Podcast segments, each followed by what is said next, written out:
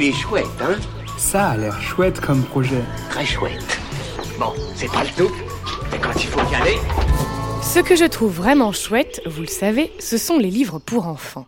Surtout les écrits qui partagent des valeurs utiles, comme dans certaines fables de Jean de La Fontaine.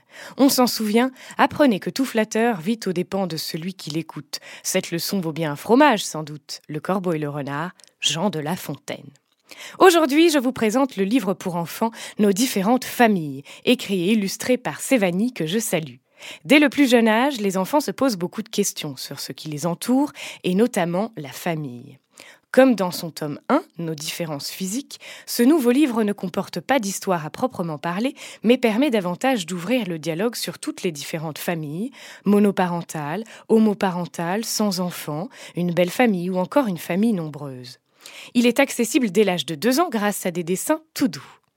Pour découvrir ce tome ainsi que tous ceux de la maison d'édition Elle et Graines et précommander nos différentes familles, rendez-vous sur la campagne Ulule Nos différentes familles avant le 6 mai.